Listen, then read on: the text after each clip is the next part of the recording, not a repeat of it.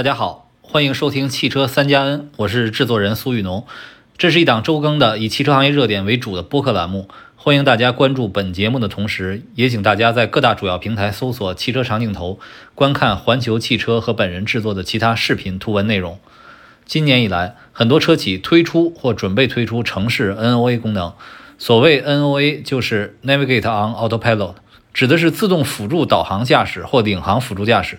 从功能上讲，就是从 A 点到 B 点设置导航，可以实现自动超车、变道、上下匝道等功能。那城市 NOA 呢，就是可以在市区的非封闭道路内执行 A 到 B 的辅助驾驶。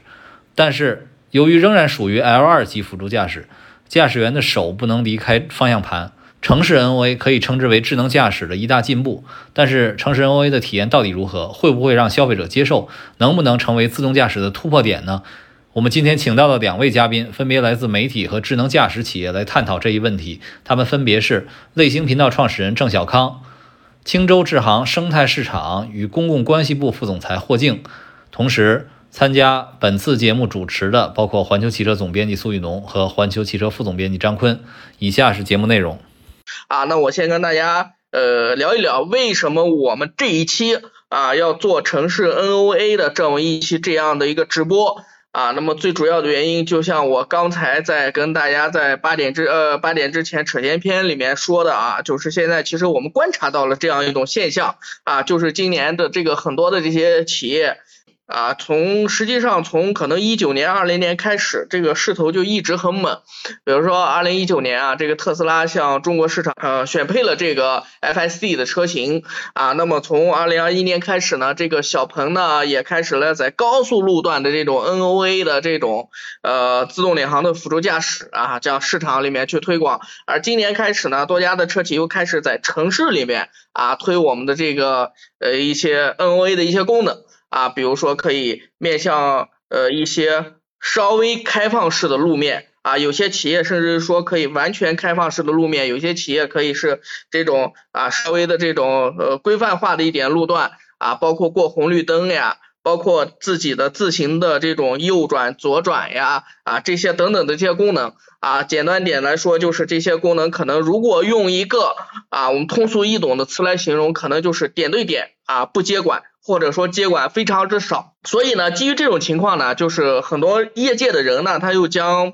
目前我们当前的这个市场，二零二三年这个市场称之为是城市 NOA 的这个元年啊，因为城，因为现在实际上高级领航辅助驾驶啊，就是高级这种辅助驾驶啊，无非就是分为城区和城内。啊，如果是城城区，现在目前基于高速路况的这种，其实我们目前来说，从我个人的感觉来说，其实目前来说技术已经相当的这个呃完善。啊，也有很多这种解决的方案。那如果今年我们呃，如果今年以这样一个时间节点，我们用若干年之后，若干年的时间里，我们把城内的这个 NOA 的这套东西啊，我们完整的实现，给到用户一个非常高的体验的话，那可能我们现在的汽车对于呃，那我们现在的汽车可能是实现辅助驾驶的这个可能性啊，实现实现高阶辅助驾驶的这个全场景的可能性，可能又往前迈了一步啊，这个可能对于于向未来所谓的真正的自动驾驶这一步啊，那也有了很大的一个提升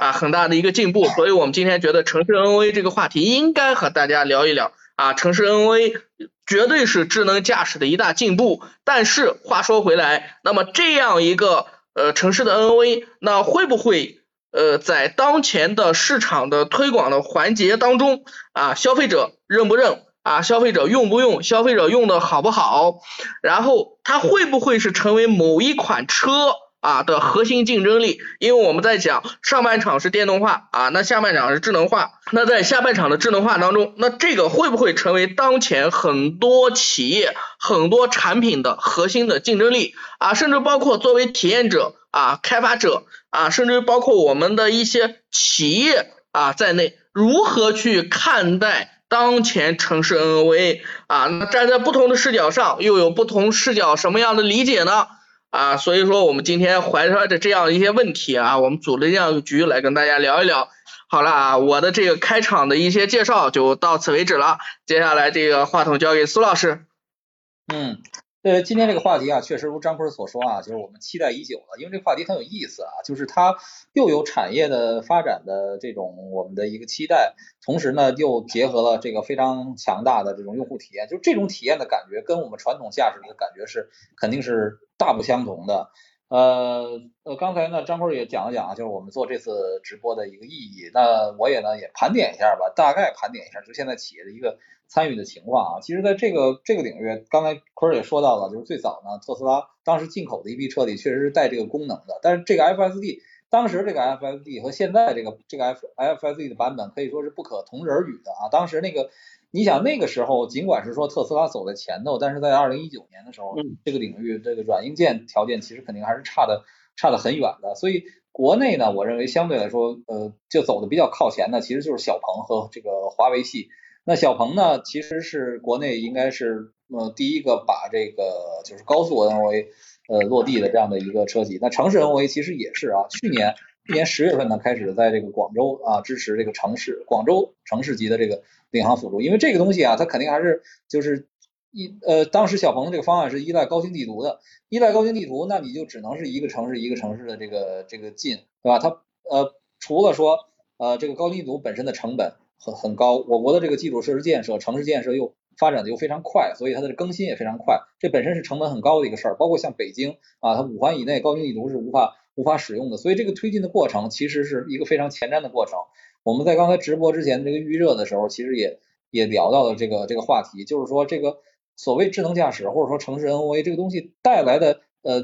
体验到底好不好，以及说整个智能驾驶在在。这个汽车行业是如何的推进？其实这里面蕴含着很多很多的问题啊。我们再说到这个小鹏，小鹏今年呢，这个三月三十一号推送了一个 X2 的 OS 四点二点零的这个一个版本，然后呢，它开放的城市是上海、深圳和广州。除此之外，今年呢又宣布六月份宣布的北京开放城市 N NGB 开放，但是目前呢还是主要适用于环线和这个快速路，比如说像。那个京藏啊、京京通啊，这个这种啊对外辐射的这种环呃快速路呃这种红绿灯的这种非封闭道路呢还还不行。那小鹏呢，我们上次是呃 G 六上刚上市的时候，我们也做了一个直播，它的这个智能化的功能啊，包括那次陈震给我们讲的这个体验，其实也是非常非常震撼的。那这个是小鹏，另外一个呢，那就是华为系这个华为系的这些这个企业了，那主要就是阿维塔和这个极狐啊，他们是把这个。小鹏是把这个技术呢叫做城市 NGP，那华那个华为系呢是叫做城市 NCA，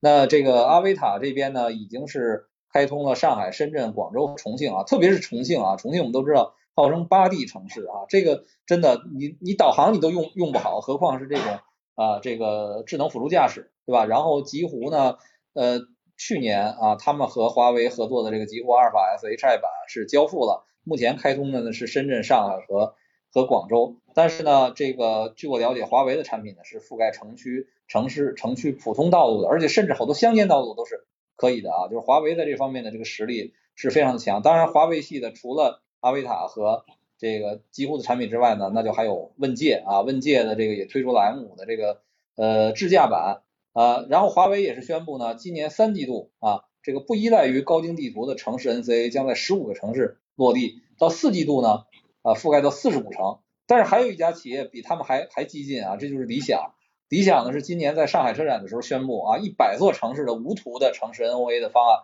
而且非常关键的一点就是啊，免费的啊。它这个现在呢，呃，在北京呢和上海已经开启了测试啊。当然，其实距离年底时间只有只有五个月五个月时间了。说实话，到年底能不能完成啊？这个要要打个要打个问号啊。但理想呢，可以说在这个领域啊，我觉得算是。后起之秀吧，然后还有一个呢，这个就是调子比较高的是谁呢？就是长城旗下的这个豪墨啊，豪墨智行呢，说是已经他们叫 NOH 哈，已经在保定和北京开始做大规模的测试，今年三季度呢能够这个实现城市的 NOH 功能。那除此之外，除了长城，还包括智己、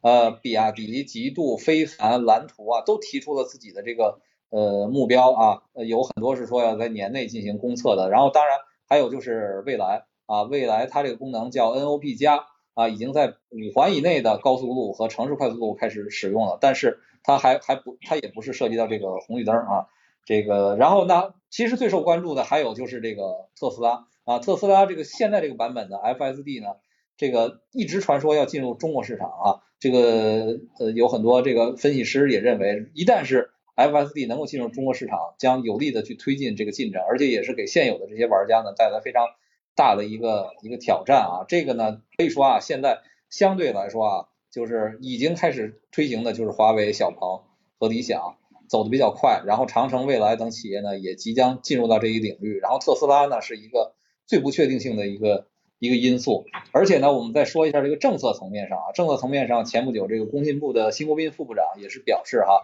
这个要推动 L 三和更高级别的自动驾驶功能的商业化应用。这个商业化应用，我理解一个是说可能有政策，政策的支持什么？可能比如基础建设方面，可能更重要的还是法律法规这个这个层面。因为我觉得就是说你技术上到了 L 二加无限的加的这个程度，跨越 L 三的这个门槛，其实就是责任主体的变化啊松手这样的一个一个门槛。所以这个其实也是一个一个利好因素啊。那现在呢，我就是说呃快速的把这个目前的这个背景。啊，和进展呢，跟大家做一个做一个介绍，然后我们先准备邀请我们的第一位嘉宾张小康老师哈。啊，小康老师好，欢迎我们的第一位嘉宾啊，类星频道的创始人郑小康老师啊。关于刚才的这个第一个问题啊，就是带有城市 NOA 功能的这些产品，呃，你有没有体验过？对他们的这个整体的感受和差异是怎么判断的？呃，我觉得第一梯队是小鹏和。嗯，华为，嗯，当然，现在这个阶段，就像，因为我其实前面的部分也都听过了，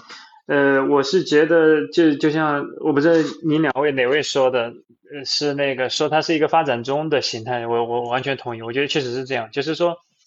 呃，比如说像华为吧，我觉得它的体验可能是综合下来最好，那么，呃，但是这里面特指阿维塔的这个版本，就是问界的。高阶智驾版因为有一些传感器也好，就是有一些硬件配置的不同，所以它还是呃，我觉得实际能力上稍微有一些区别。呃，我觉得阿维塔的版本可能体验是最好的。那么，呃，但是这种好的体验，它是很大程度上构构建在华为有自己的地图资质，然后它呃很多城市里面细枝末节的高精地图，比如像上海，它有很多这种呃。呃，就是类似城中村那种那样的路况，它都扫出来了，把图。但这个是建立在它不跟高德合作，它是自己来去做这个事情，是花了很多钱来去干这个事情。呃，反过来说，就是它的呃可扩展性可能没有那么强，所以我把它称之为一个发展中的阶段。我觉得可能到嗯，也许到明年的时候，差不多就是更多的车企，呃，我们中国的品牌。呃，走上了特斯拉现在的那种，它在美国的那种路线，就是更多的依赖呃本车的本车的这些传感器也好，算法也好，它是实时的去感知的，不是那么依赖图。那这种情况下，我觉得它会在整个全国很快的去铺开，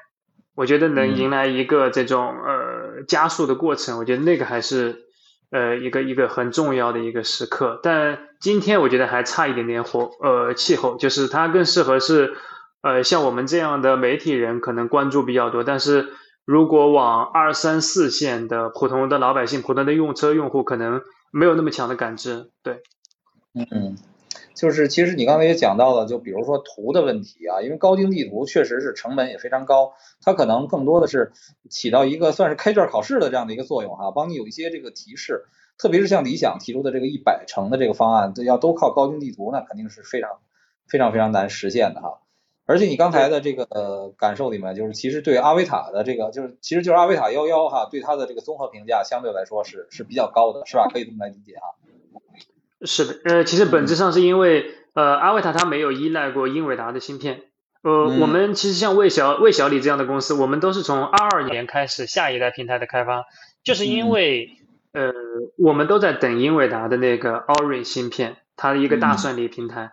但是华为不是这样，它一一就像阿维塔这个华为系，它是一上来就是用的华为自己的东西，所以它实际上是从二一年开始的，它积累的时间够长。所以它的体验相对好也合理，再加上就是我们其实大家这个都有这个认知，尽管华为是从手机那边跨过来的，但是它的呃人才的密度，呃它的这个手里的这个钱的资源也好，或者是算力的资源也好，我我这里面指的是呃云端的那个训练神经网络的算力，不只是车端的，就是它整体来说研发的储备都很强，所以这个导致了今天的局面是。呃，华为有这个小幅领先，我觉得这也是合理的啊。嗯，对，其实你刚才说的一点也非常关键。其实，呃，我们在刚才开始之前，正式开始前预热的时候也说到了，就是说车企和这个芯片的厂商和这个包括自动驾驶解决方案的这个厂商，它的绑定，它是一个非常非常难的一个一个抉择。这里面其实大家可能就是说对对英伟达的信任也好，还是包括华为自身的实力也好，其实也可以看出一些差异来的啊。呃，然后我想问啊，就是说，嗯，关于这个特斯拉的这个 FSD，就是你觉得它如果进入国内市场的话，它的这个竞争力应该大概在一个什么样的这个这个水平？因为现在还是期待度好像是很高的啊。嗯，我觉得这个问题要分成几个层面，就是光从底层技术上，它确实要比我们更快，比华为还要更快，是因为，呃，你想它是一六年一六年的二月份开始立项来去做这个自己的自动驾驶芯片。那在那个节点上，其实没有人会想到要去这么去干。然后他在一九年的时候，就第一代的大算力平台上车，那这个呃也是不好比的，就是因为他是自己做的芯片，它的算力要比英伟达供给所有用户，呃，像或者所有车厂的这个芯片算力要更高。我记得今年的这个理想汽车的春季沟通会上，呃，理想就在上面讲过，他说他们用的英伟达的芯片的这个计算的这个效率大概是。呃，特斯拉的三分之一，因为特斯拉它是定制的，就相相当于我我只给我自己用，所以它的算力会更高。然后它又是一九年就已经上了，所以它领先我们，这也是一个合理的，就它动手更早，然后它招人也更早。呃，但是呢，我认为呃技术是一方面，然后用户实际关注的是用户体验。那从技术到用户体验，还有一个就是说呃本土化的过程，或者是你的产品。的这个交互、这些逻辑、这些体验怎么做？包括你进入中国以后，中国的路况和美国还是有很大的不同的。所以从这个角度来说，我觉得即使特斯拉进来以后，它的技术上是领先的，但是体验上要能迅速的接近我们，它还是需要在中国，就是特斯拉中国，它在本土建立一个很大的测试的团队，整个这个产品反馈的这个团队。如如果没有这个的话，我觉得其实即使你能进来了，你的流量可能很大，话题可能很大，但不一定体验能超过像小鹏也好，华为也好，它就是非常专注的、非常沉浸的，也不做其他国家，也不做其他地区，只做中国的这些品牌。我觉得这个是中国品牌呃更擅长的。嗯，就是其实是有两面性的啊，就是可能呃技术实力是一方面，对中国这个道路环境和市场的用户需求的理解可能又是。呃，另外一方面哈，那我就想请教请教关于体验的问题啊，就是比如说你说到像呃像华为，呃相对来说现在体验是最好的，那那其实就是如果综合感觉来看，目前这些城市 NOA 的功能主要的问题啊，会体现在哪些地方？呃，我觉得这个说起来可能有点扎心啊。呃，前面说的简单的提了一个，就是说呃图的问题，但图这个我觉得还好，就是因为它是有点像整个行业都达成了共识，图是不可持续的，然后正在转向无图，就是这个是一个比较统一的技术路线，可能接下来没有哪家品牌像苏老师说的，我做我如果将来扩展到一百个城市，我也用。用基于高精地图嘛，这个肯定是不可持续的，没有可扩展性。呃，是，然后这个问题是在解决的过程中，但是我们说今天它这算不算个问题？确实也是问题。就包括华为在内，即使这么强的品牌，它在上海还是会遇到你开着开着突然提示无图了，它对图的依赖是非常强的。如果没有图，那这个功能立马就不能用了。呃，它它基本上是这样的一个情况。我觉得这是第一个问题。呃，其他的问题其实会更复杂一些，就是我们会发现，你赋予一个车，你给它加上传感器，尽管你有三百六十度的各种摄像头也好，激光雷达也好，毫米波雷达也好，很丰富、很强大的传感器带上去以后，你要获得像人一样，呃，一个一个成熟的驾驶员的这种开车能力，那意味着你要有很强的这种预判，预判其他的障碍物，比如说它会加塞进来还是不会。呃，或者说，呃，你跟前车的这个距离，呃，你怎么刹会更平缓，不会急刹给呃车内乘客呃不舒适的体验，或者说你你敢不敢加塞加别人的塞儿加进去？我觉得这里边有很多博弈的部分，是人跟其他车的交互，呃，对于人来说是很自然而然的事情，但是你交给一个机器是非常非常困难的。所以它是非常细枝末节的，呃，也很棘手。它不是一个纯技术问题，有很多的这种呃交互的问题、博弈的问题是是很麻烦的。嗯，就是你说的这个关键词就是这个人机博弈哈，就是到底什么时候该抄，抄的猛还是不猛，对吧？这个你是凭借着算法，还是凭借着你对这个驾驶员的一个理解，这可能都是问题啊。对对对，而且最重要的是，其实因为我们人类有的人开车是一个这个呃风格比较激进，马路杀手，然后有的人呢就是他特别怂，他也他也不在乎我开一段路耗的时间多那个多那么三分钟五分钟。但是如果一套系统给这两个人用，那他们的评价都都会不一样。所以这个对于这些做自动驾驶的产品经理们来说也是考验，就是你怎么样去满足大家的这个千人千面的需求，其实是不容易的啊。是，呃，所以我我就想到一点啊，就是实际上啊，我其实真的是我还到现在为止我都没有体验过这个城市 N O A 的这个功能，我在高速上体验过，城市没有体验过。城市没有体验过吧，我就没有那种说在一个呃人车流密集，然后很混乱的一个左转弯，去看着这个方向盘自己转起来的这种哇塞的感觉，我是没有的。但是啊，就是它只要不是 L 三，它只要还是 L 二。那这个责任的主体就还是还是司机，也就是说司机始终要观看着路况，始终要准备着脱手那个做那个接管的那一刻。也就是说，这个我就想这个功能到底是为新手预备的，还是为老手预备的？就是你看老手他其实他会他会去比较比较这个行驶的过程，那新手他可能本来就没有这个经验，然后你又把这个危险把这个随时可能发生。托那个接管的这种可能性交给他，我，所以我我我对这点我有个犹犹疑哈，不知道这你是怎么看的？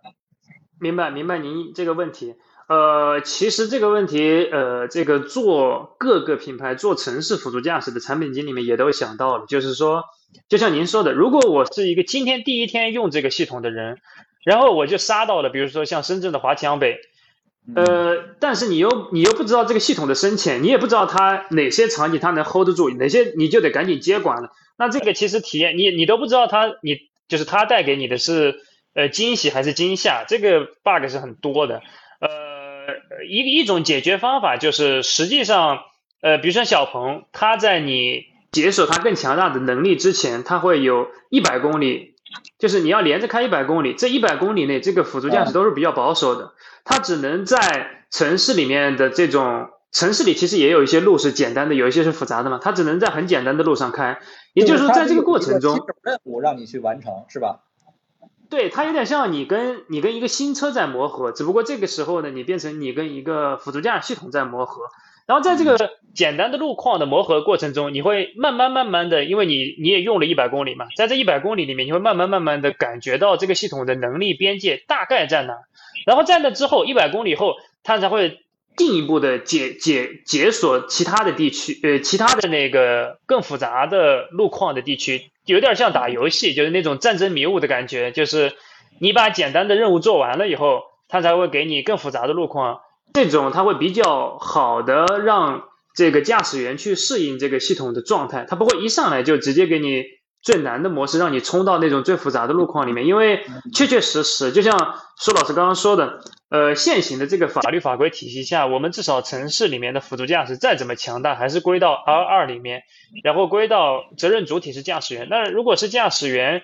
呃，但你能力很强大的情况下，我一第一次用就撞了，这个确实容易引起很大的很多的争议。所以产品经理们在这块也是很小心翼翼的设计了比较多的这个环节。帮助这个系统能比较好的落地啊，嗯，明白。所以这个其实也是这个用户体验的一个问题，就是说，呃呃，主机厂在开发这样的功能的时候，需要综合的考虑到就是用户的想法、自己的技术实验能力等等各方面的因素。所以这里面又这个问题也是体现出这个自动驾驶就是非常复杂的一面，它不仅不仅仅是一个纯粹算法算力的这样的一个一个问题啊。对对对，因为我们过去比较谈自动驾驶落地的时候，有可能甚至会大家有的会谈到这种需要跟路网打通，需要跟交通灯打通，呃，什么是是一个什么比较复杂的，有有法律问题，有社会问题。但实际上，我们即使纯回到把辅助驾驶系统卖给消费者这一层面来说，都有很多的这种心理学上的问题，有博弈的问题，有这种怎么样把呃通过大量的产品设计去把它落地。呃，我会觉得，呃，辅助驾驶今天到今天，实际上是，呃，主机厂在交付这个功能过程中，真的是一个，呃，整个跨学科的这个技术复杂度非常高的一个系统啊。是，可能还涉及到哲学啊、心理啊这 这些方面的这个这个东西啊。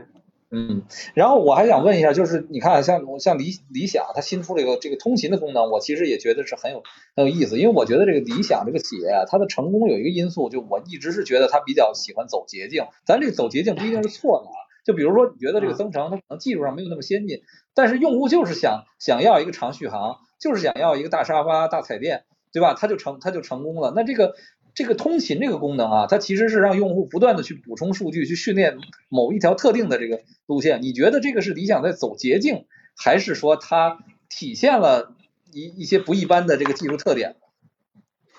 ？OK，呃，我我来我来我再来帮这个苏老师补充一下通勤模式这个事儿本身的背景，就是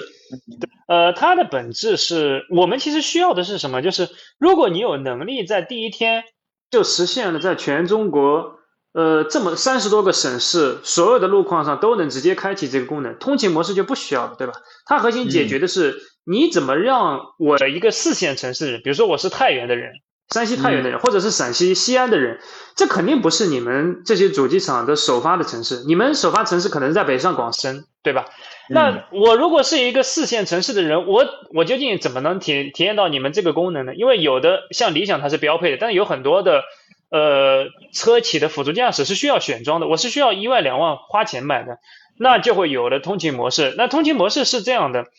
呃，一个企业要做通勤模式，你首先得具备百分之七十以上的这个呃，在城市里面做辅助驾驶的能力，就是它需要一定的底层的技术能力做支撑，在这个基础上你才能你才能做。然后通勤模式本质上是什么呢？就是呃。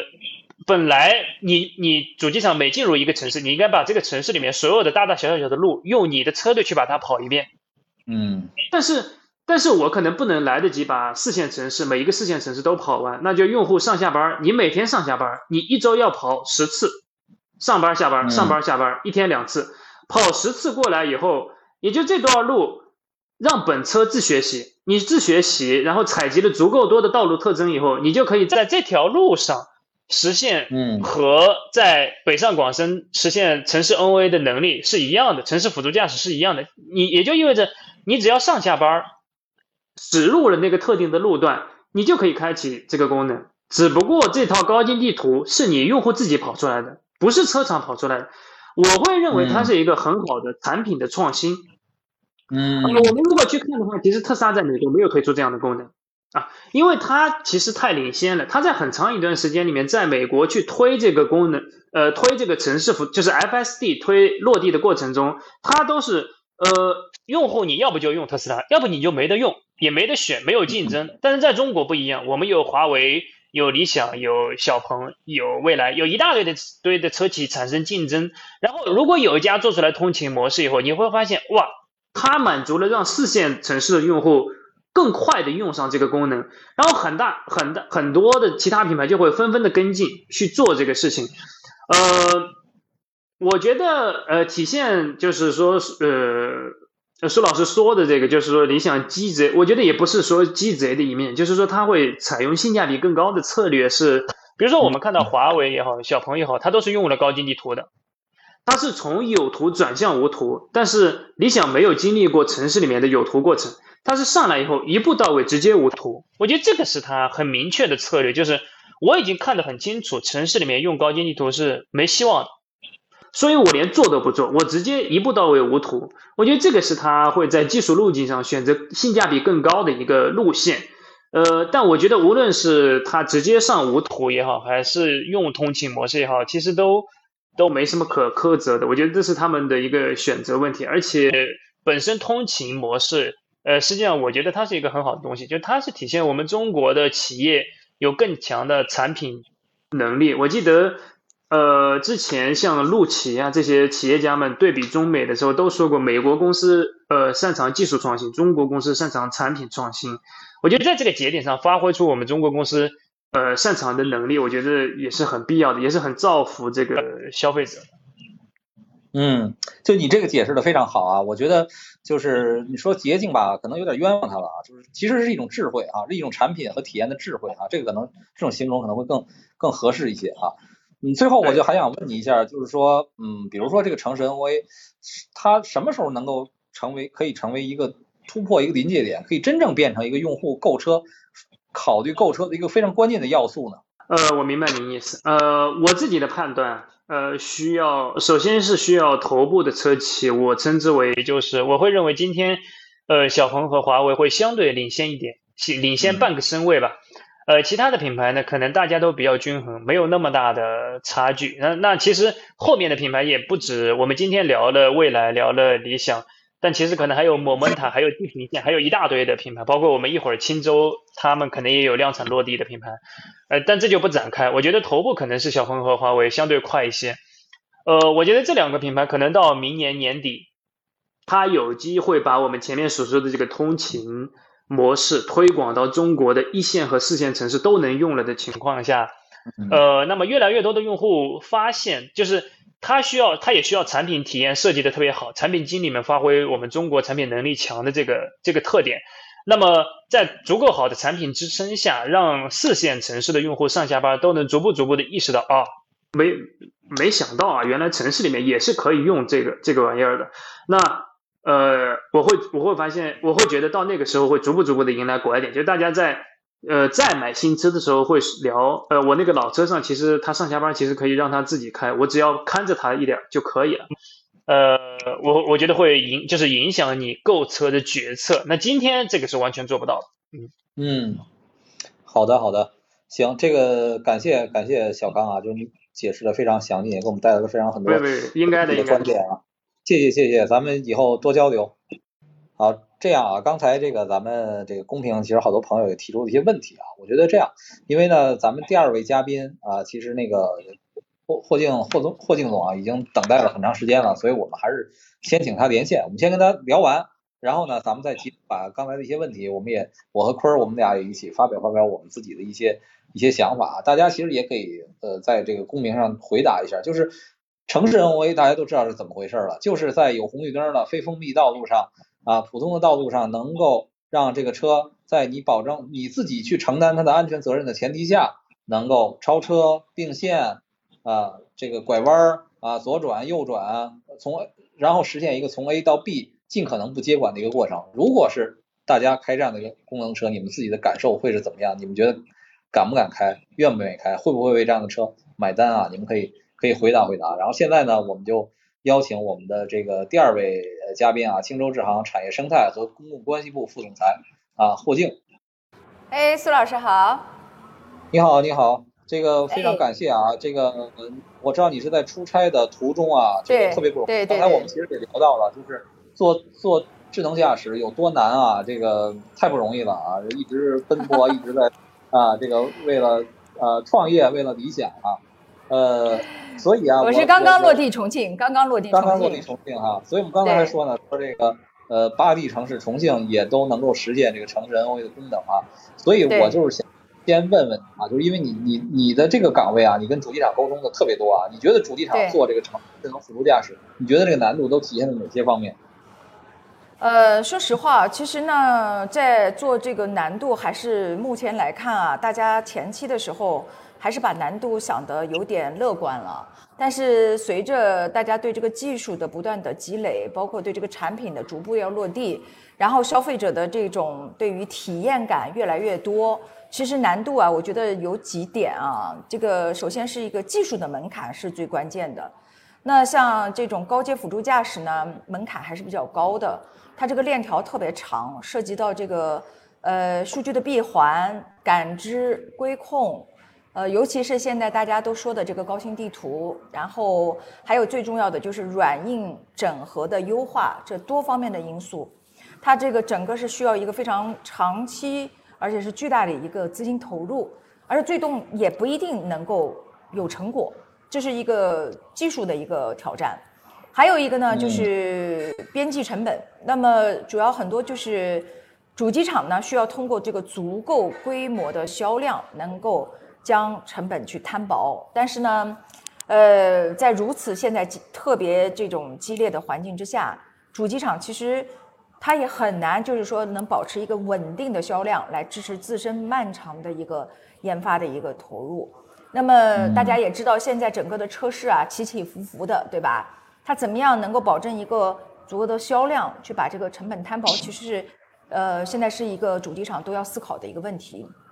其实最呃，作为供应商来讲呢，包括对主机厂，我们觉得一个最难的就是第三点，就是多家这个供应商它这个整合管理的难度，尤其是每一个供应商啊，这每个车企它用了好几个供应商，然后这个软硬件啊，包括这个甚至是软件有好几个，更不要说硬件了，它这如何能够充分的发挥出这些供应商的优势，并且整合好，其实难度还是挺大的。那么皮良一说啊，如果每一家的供应商在每个环节自身的专业能力是六九十分，有可能最后变成了多家合作呢，就可能是一个几个零点九来相乘。那么其实这个是比较难的一件事情，就是磨合中的一个哦。对对对对对对，呃，反而是像。呃，将一些主机厂的呃，就这个供应商的优势给磨合掉了。其实综上所述，我觉得可能这三点吧，是在这个整个主机厂做这个这个过程当中比较呃挑战比较大的地方吧。嗯，所以就说啊，这个这个过程中，其实其实你们就是青州制行所处的位置，就在于就就是要协调各方嘛，对吧？所以我们跟这个地平线的于凯总聊的时候，他就说地平线坚决的要做。Tier Two 啊，就说明这个 Tier One 它这个 风险和难度呃对对，其实我们现在来看的话，随着整个行业的变迁啊，呃，现在去严格的讲 Tier One、Tier Two 已经随着这个行业的变迁啊，呃，没有那么严格了。呃，很多的 Tier One 已经他甘愿去做 Tier Two，包括很多 Tier Two，他可能最后就就反而会有可能会变成 Tier One，主机厂现在反而都变成了 Tier One。所以这个东西就随着这个整个的这个行业的一个变化呀，这种不断的边界的模糊感是越来越强的。所以呃，像青州很多人就讲，哎，像你这种所呃做这种高阶辅助驾驶，对吧？软硬这个集成的呃融合的这种公司是一 Tier One，但是我们现在在定点的很多的这些呃主机厂合作当中，实际上我们也是扮演了一个 Tier Two 的角色。所以这个是没有一个，在我看来是已经这种边界会越来越模糊的。嗯，但是不管怎么说，这个做一个智智能驾驶的这样的一个体系，它是一个非常长期的过程。所以，呃，呃，主机厂和包括你们在内，包括包括地平线也好，其他的芯片厂商或者其他的厂商，其实一定是要是一个这个从两小无猜到这个青梅竹马，最终终成眷属，就是量产车出来这样的一个，其实我觉得还是非常。非常挑战啊，非常漫长的一个一个过程。是，嗯嗯，这个中间当中啊，大家随着不断的这种磨合，然后相互的一种一开始的，我们就叫做竞合关系嘛。从相互的磨合到最后互相的信任，到坚决的投入，然后到最后变成一个真正的叫做战略级的合作伙伴，其实是在整个的这个智驾的方案当中是非常重要的一个合作方的。嗯。呃，刚才啊，这个就是我和前一个嘉宾啊，郑小康老师，我们交流的时候，其实也他也提到了，就是比如说小鹏和华为的进入这个领域的时候是采取有图的方案，而理想呢是无图的方案，然后然后包括小鹏、华为也按无图去转，然后呢，那视觉和雷达的这个选择问题，对吧，也是另外一个争议点，就是说特斯拉它其实现在也开始搞什么四 D 四 D 雷达，对吧？它其实也有点变化，就这方面的这种关于城市 NOA 的目前的几个主要的争议点，你是怎么看的呢？呃，现在做城市 NOA，我们觉得有几个就是比较火的。我们讲市面上，一个就是刚才您讲的一个视觉和激光雷达的，一个呢就是有图无图的。那么其实最重要的就是这两块儿，而且现在大家，比方说刚才讲的小鹏啊、华为啊，他们在这种无图啊，或者在这种这个视觉都是比较这个激进的。那么呃，其实对我们来讲的话呢。呃，我们从去年的五幺八转型，青州支行从去年的五幺八转型到现在，做城市 NOA，包括做高速 NOA，包括在这个地平线、增程五、双勾五、单勾五的这个基础上，那么也是在不断的用激光雷达视觉在挑战各种各样的这种场景。那其实越做越清晰，我们是觉得就是说。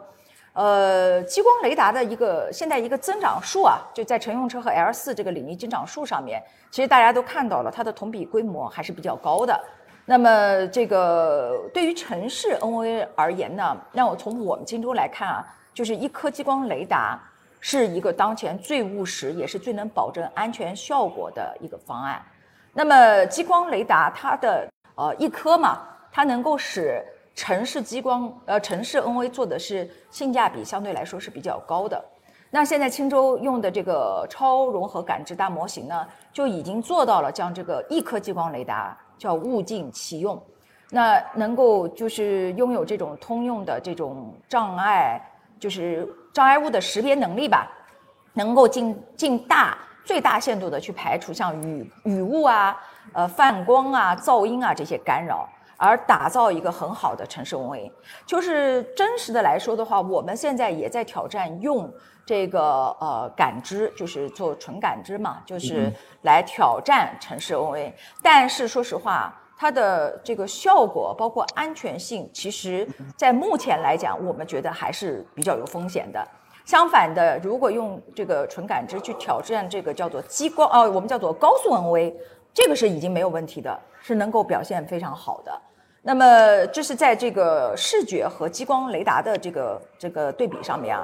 那么在呃，我们叫还有一个叫有图和无图嘛。其实大家现在都知道，呃，像小鹏啊，包括华为都是在用这个叫做呃无图。所谓的无图，我们在轻州来看也不是说叫纯粹的无图，我们的叫做重感知轻地图。这个方式呢，现在是越来越必要的。那么呃，从但是呃，就是。就非常诚实的来讲的话，从高速的地图上来看呢，比方说通过一定程度的这种更新彩图，那么是比较容易实现的，就是我们叫做基本上是无图化嘛。但是，一旦进入这个城区的这个范围内，这个地图的这个普及啊，还是非常就是扩大是非常有挑战的。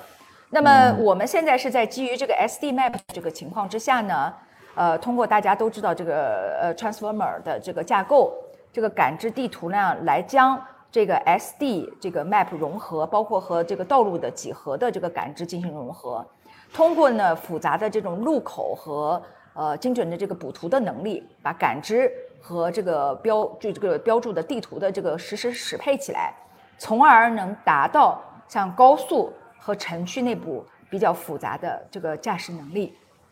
说实话，我们还是觉得，就是说，在目前这种呃情况之下，尤其我们也是在跟很多图商在进行的不断的合作。我们现在提倡的叫做轻地图模式，就是在长走的这个路线上呢，要做到这个我们叫长走长新、轻车熟路，那么能够让这个用户的这个体验和行车效率呢逐步得到的一个提高。其实我们最终还是希望，就是说给用户的体验是最重要的，要让他觉得安全。高效、舒适，啊，不要就是反而是都拼命的去上这个无图，最后带来的这个体验的效果不好。这个是其实我们是觉得作为这个我们的供应商以及这个这个 OEM 啊，是最要考虑到消费者的这个体感的。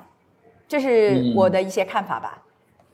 嗯，是，就是其实你说的这个轻车熟路，就是理想的这个所谓的通勤模式嘛，对吧？轻车熟路，哎，对对对对对，我不断的去完善。第一，我是完善对这个路线的一个认知；第二，我是完善对这个人的驾驶习惯的一个一个一个认知，对吧？所以，没有图，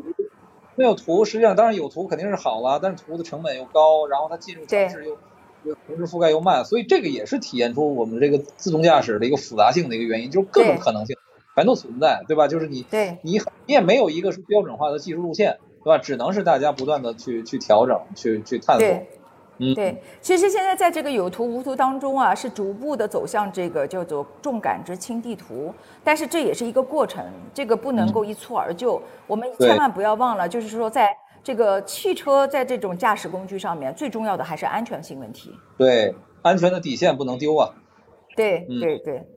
呃，那刚才其实以我们这个公屏上也有那个樊江昭也问啊，就自动驾驶到底能不能实现的一个问题啊，所以我就我想就是你们你作为从业者啊，你作为一个深度的从业者，你来看待这个智能驾驶真正普及到用户的前景是是怎么样的？因为对于咱们青州智行来说呢，以前是专注于 L 四的，现在我们 L 四、L 四、L 二，我们相当于是不同的路线，我们都涉及，这个是不是存在着这种降维打击的这个这个优势呢？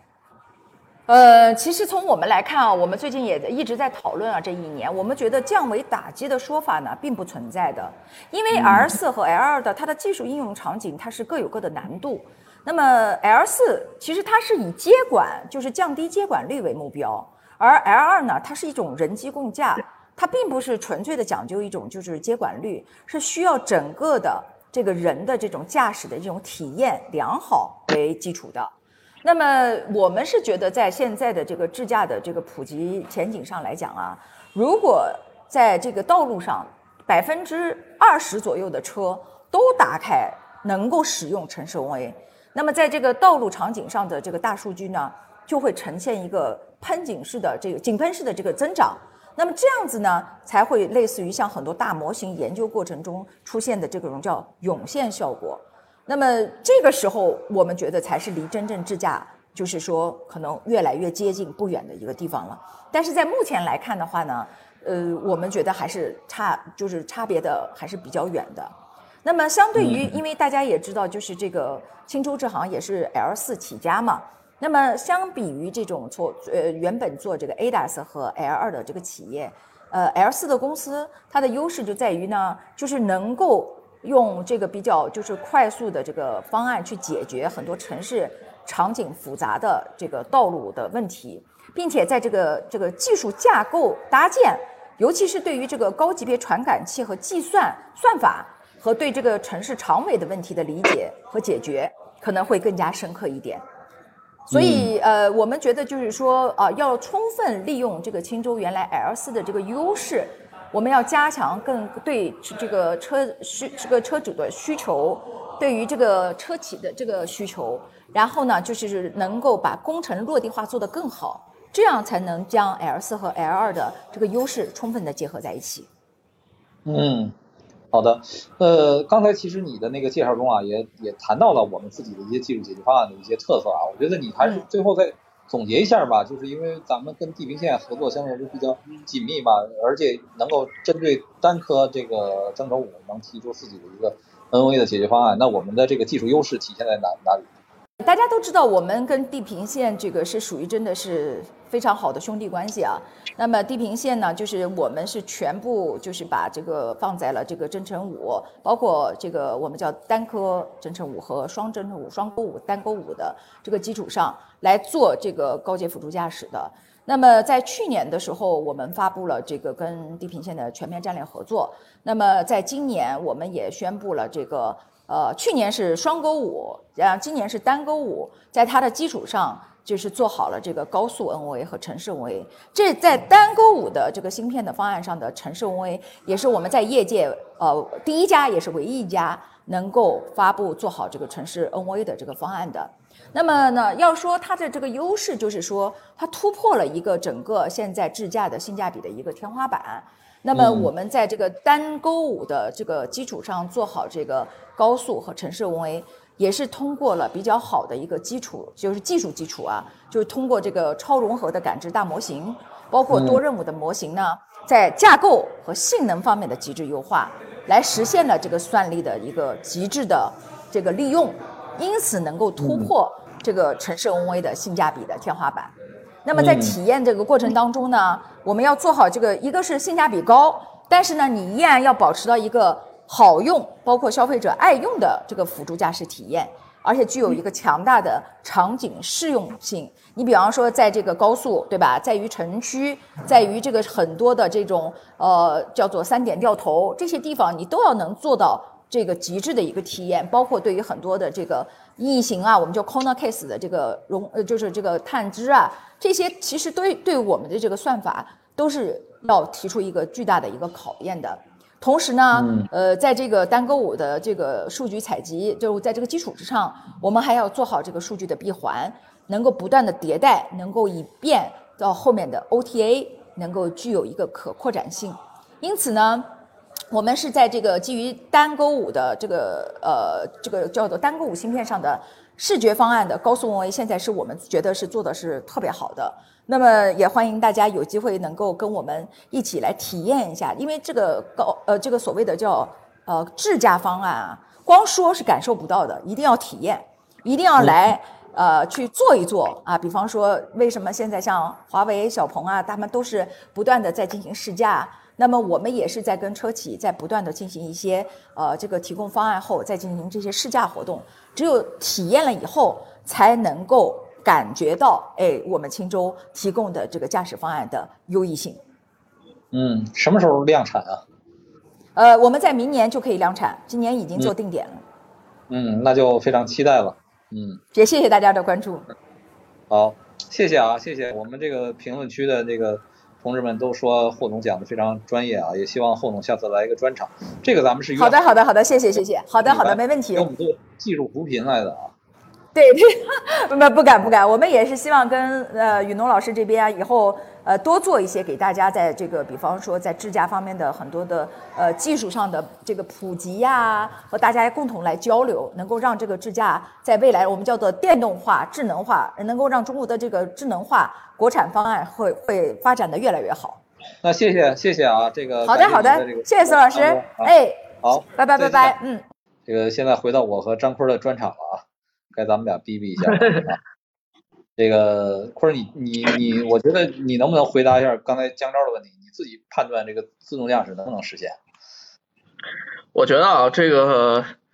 呃，这中间肯定是有一个期限的问题。你如果告你如果期限前面加上个一万年的话，我觉得 啥都能实现，对吧？你如果短期内，你如果这个是，我觉得十年内啊，还是真的是一个很困难的一个事情。至少我是这么认为的。我觉得这个客观条件有这么几个，第一个就是这个整体的这个呃交通参与者的这个叫什么这个这个规范性上。这个可能现在你没有办法去左右一个送外卖的，你没有办法去左右一个推轮椅的老太太啊，坐轮椅的老太太，一个骑老年呃一个开老年代步车的一个老头子啊，或者甚至于我们的中小学生天天不满十四岁骑着自行车满大街跑，你不能要求这些交通参与者他能够按照真正的交通规则啊，这个这个这个百分之百按照交通规则，这个这个这个在道路交通开放条件下的这个驾驶。啊，那你就那这就势必的带来了自动驾驶，它就意味着有千百万种的变化的这种规律啊，那一个偶然，一个不小心，那可能就是就可能是轻则这个这个这个财产的一些损失，重则可能就涉及到生命安全了。这个可能我想，尤其是在现阶段，你要跟电动汽车自燃其实是一个道理。如果说今天我们城市 NOA 发生了这样的事故的话，那对于整个，我觉得这个。大家这个信心的打击是非常之大的，尤其是刚才其实两位老师都说到了一个，我觉得是一个心理学的一个问题，就对于用户的这个心理期望的问题打击非常之大的，所以我觉得那那这个问题你没有办法解决的话，你在你在短期的可能，我觉得至少是十年之内这个问题可能就会很困难。然后第二个，呃，现在还有没有办法逾越的一些法理上的一些东西。啊，包括我们的道路交通安全法，包括我们的等等一系列的各种的保障我们社会规则运行的一些规章的条例，这些没有办法逾越。那这些如果不能逾越的话，那现在可能对于城市 NOA 啊，对于等等一些所谓的一些呃，当然 NOA 好像没有问题，我觉得它至少算一个辅助驾驶。那对于自动驾驶来说，可能这还有很大的一很长的一步路要走。那那还有 还有剩下来的，包括这个。呃，是呃，这个车与车之间的这个东西啊，对吧？我现在大家依赖到的就是说我把我的车武装到这个智力的最极限啊，我让我的车这个非常的智能，我让我的车的算法非常的高阶啊，我看到你我就应该减速，我看到什么我就应该采取什么样的决策。那实际上我就一直在想，那这个问题就在于呃，这个东西。那为什么我们这个行业里面不是特别简单的一个？就是说，如果车与车之间，我就一直在想一个问题，这可能说的有一点 行外人士了啊。这个就像飞机的防碰撞系统一样，这个为什么不能有一个公有的一个一个系统，说车与车之间能进行一个速度和这个这个所谓的这个位置的一个一个一个打通呢？对吧？那就是这个。这个这个当然我说的这个这个畅想的有一点有一点跑题了，但我想说的一点就是，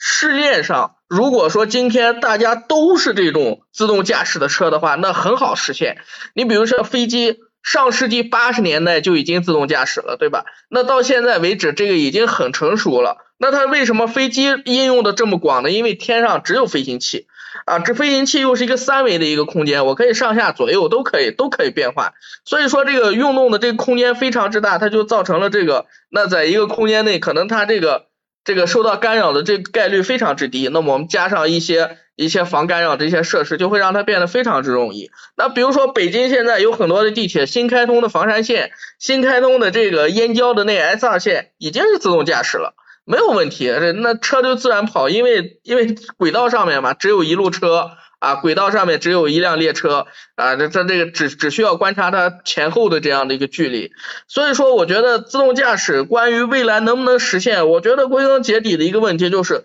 我觉得是至少路面上要达到我的一个心理预期啊，百分之六十甚至于百分之七十的一个智能驾驶的车啊，在路上跑起来，那才我觉得才自动驾驶才有可能真正的说。进入一个快速发展的一个时期，现在我们的自动驾驶应该叫百零吧，现在都叫应该是辅助驾驶。那现在即便是辅助驾驶，可能现在渗透率，可能我觉得，因为我没有拿到具体的数据啊，我冒的这个这个大胆猜测一下，我觉得可能也不超过百分之二十，甚至百分之二十都是一个非常高的一个数据。苏老师，这是我对自动驾驶能不能实现的一个回应。总的来概括来说，就是十年之内，我觉得还是一个悬而未决的事情。这仅仅代表我个人的观点啊。当然，如果你如果说一万年的话，一万年，我觉得人类都可以飞出银河系了。这个这个没有问题。一万年，一万年不足为训啊，这肯定能实现的。这个因为自动自动驾驶肯定是一个终极理想，就是因为。这这个阶段吧，就是你看啊，咱们去年跟那个地平线的于凯交流的时候呢，他也是说只能做到这个 L 二加加加加加加到无限啊，这个甭说 L 五 L 三都是很难实现的。我觉得这个他这个他为什么要这么说啊？我觉得分成两面来讲，一方面他自己目前就比如地平线的业务就是以 L 二为主的，包括征程五，对吧？征程五可能从目前情况来看，它的算力也就是做到 L 二加加加这样的一个。水准那肯定是在商言商嘛，这是一个。另外一个呢，当然他作为这方面的专家，他肯定是能够考虑到，就是说是真正实现 L 五、L 三这样的一个突破是有有多么大的一个难度。因为现在我们看，他不管怎么说，责任主体目前肯定是是驾驶员。那只要到了 L 三，那责任主体一定会变成主机厂，对吧？那在这个情况来看的话，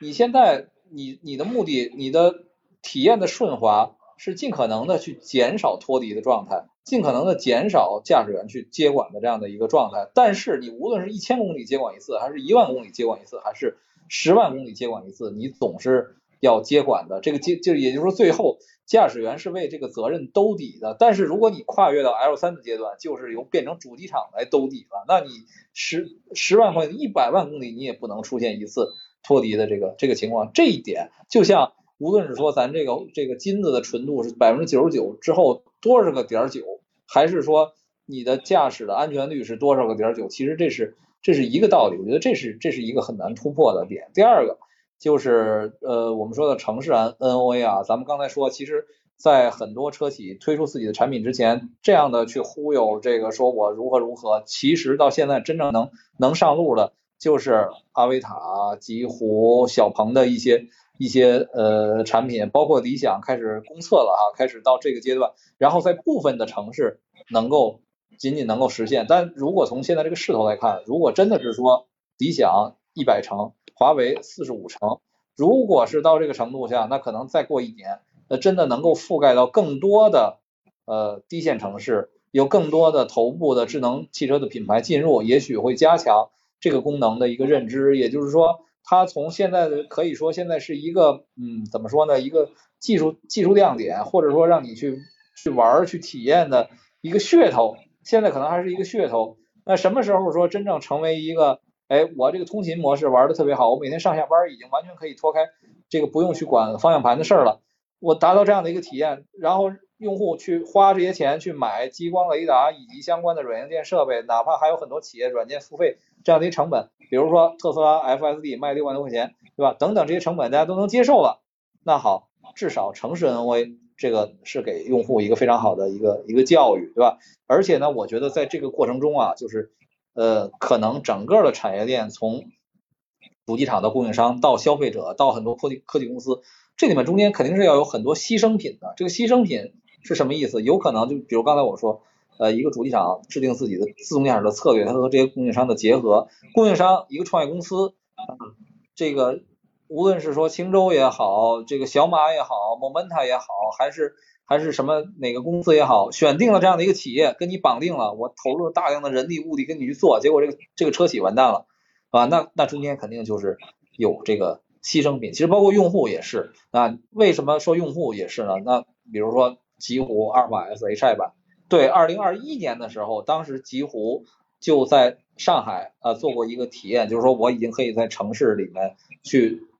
这个这个能够智能驾驶了，但实际上这个产品是二零二二年才交付的，然后又因为太贵，又变成了先行版，今年变成先行版，降了十万块钱。就说那用户你愿不愿意为这个东为这个功能，也可能在某些地段、某些情况下、某些场景下还不能。通畅的使用的这么一个功能，去多付很贵的一个成本，对吧？而且有的是用户你付了这个钱了，但是你可能又没有得到期望的一个一个体验啊，或者说呃最终对这个东西失望，所以有的时候用户可能在这个过程中也付出一定的牺牲。但是你反过来讲，如果没有这方面的牺牲，对吧？如果没有这样的一个共同促进的过程，如果没有在这个这个一将功成万骨枯，是自动驾驶真正实现的过程中，有无数的供应商。车企倒下，那这个功能也也不可能这么顺利的就就实现了。所以呢，我们其实从远景看，我们对智能驾驶、对完全的自动驾驶期待非常之美好。然后从眼前来看呢，呃，我们又觉得目前即便是城市 NOA 功能也还不是百分之百的这个完善，更何况我们还在网上经常看到有有些人开着智能驾驶的功能，然后。呃，那个司机的那个那个驾驶席上没有人，躺到别处，甚至还有用这个呃方向盘的这种配重块来来欺骗啊，欺骗这个汽车啊，欺骗智能汽车等等啊，这种这个这个我觉得也非常有意思啊，就是就是我苏老师我插句话啊，这个配重块这个我们曾经其实也做过一期内容，我就发现这个大家对这个东西好像就跟方向盘上这个这个以前那个安全带卡扣一样。就是处于一个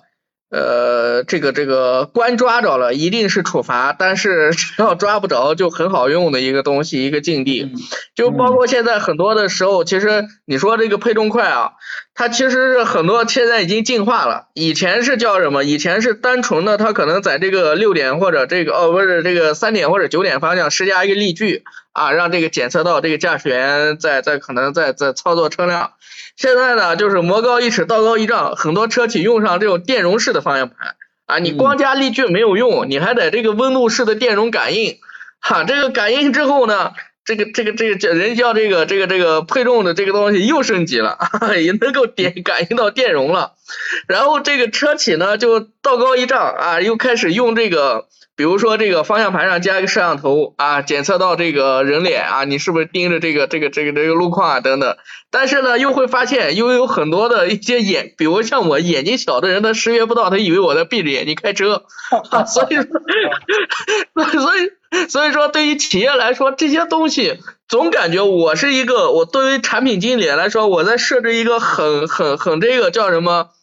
就像连环套一样的东西啊，我在逼着用户特别专心的去驾驶，但是用户呢总想着去依赖这个东西，就逃避掉这种监管，这个呢现在就是一个很两难的一个问题，我觉得。以后我们是不是得带着个美瞳去开车呀？啊，呃，就是所以说现在有很多的车企，它现在就是说。即便我有这个人脸检测的，但是因为你有些人确实面部特征，这个这个就像眼睛比较小，他没有办法去看到你睁不睁开眼，那就只能是这个东西给到一个用户选择说啊，就像自动启停一样，你能不能关闭啊？你关闭之后，这个东西就完全失效了，你用户真的就开始说把这个辅助驾驶当 当我们家当自动驾驶用了，哎，这其实也挺好玩的，我觉得。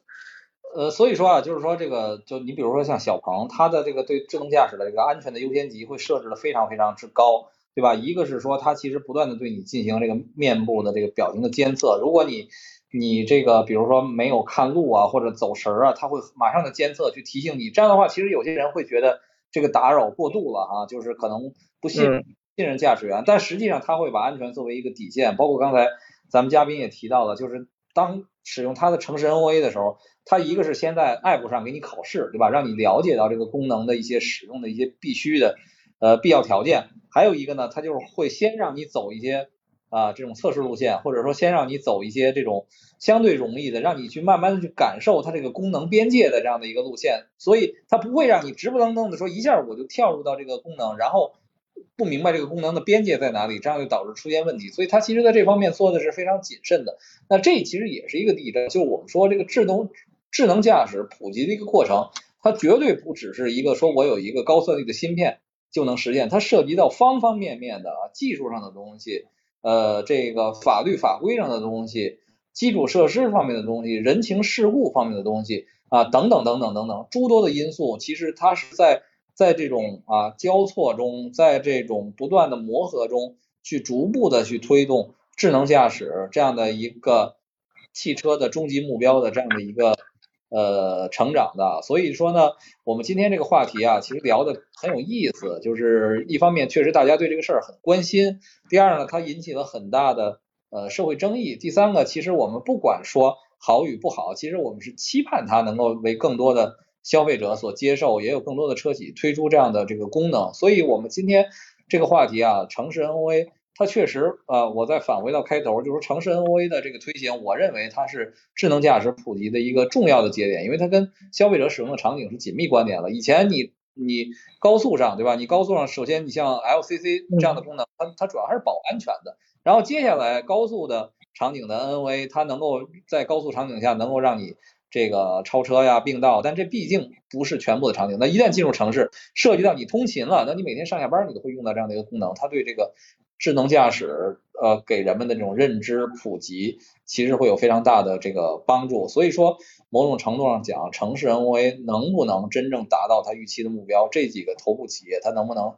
去嗯保障按照自己的预期的计划，能够实现这样的对用户的一个承诺？我觉得也直接。关系到就是我们这这一段时间来看，下一个五年或者更远的一个阶段，智能驾驶实现的一个过程啊，这个是我大概呃我对今天的这个内容的一个总结吧。呃，不是你看看你还有什么补充吗？呃，我没有什么了，我觉得这个。呃，我就最后再说一句话吧，就是我始终是一个这个技术技术支持派。我觉得人类发展的社会到今天吧，就是所有的一切的美好的事情都是因为懒人的需求嘛。所以我们现在不想开车，就是我们一直在研究这么一种怎么让机器替代我们开车。就是说，所以说这个进化方向一定是一致的。就是说，这个未来我觉得大家不必说一定说非常悲观，或者说怎么样实现不了什么。但我觉我始终是觉得。这个东西啊，这个就像共产主义啊，一定会实现啊，这个东西一定会给我们大家带来更多的这种惊喜。那只不过这个时间啊，那这个有长有短了。这个可能短期内我们能实现一个，长期内我们能实现一个，这可能就是一个，可能是技术人员给我们惊喜的一个一个过程了。但是对这个未来美好的未来，我觉得对于至少对于我来说，我是非常憧憬的。那咱们今天的这个直播就就到这儿吧。我觉得以后我们可以针对这个智能驾驶的一些其他的一些细节，我们可以做更深入的这个讨论啊。再次也谢刚才我们之前的两位嘉宾啊，这个郑小康和霍静。好，那我们今天的这个直播就就到这儿吧。啊，谢谢大家。